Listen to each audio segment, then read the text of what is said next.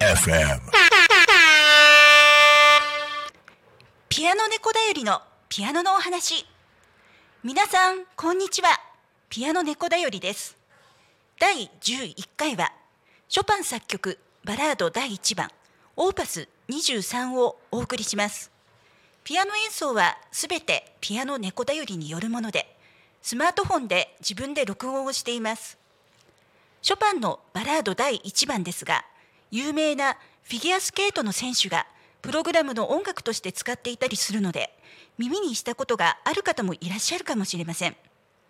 5月20日第3回放送で取り上げたショパンのノクターン A 波単調と大体同時期に書かれた作品です。今回は曲の中ほどをカットしたものをお聴きいただきます。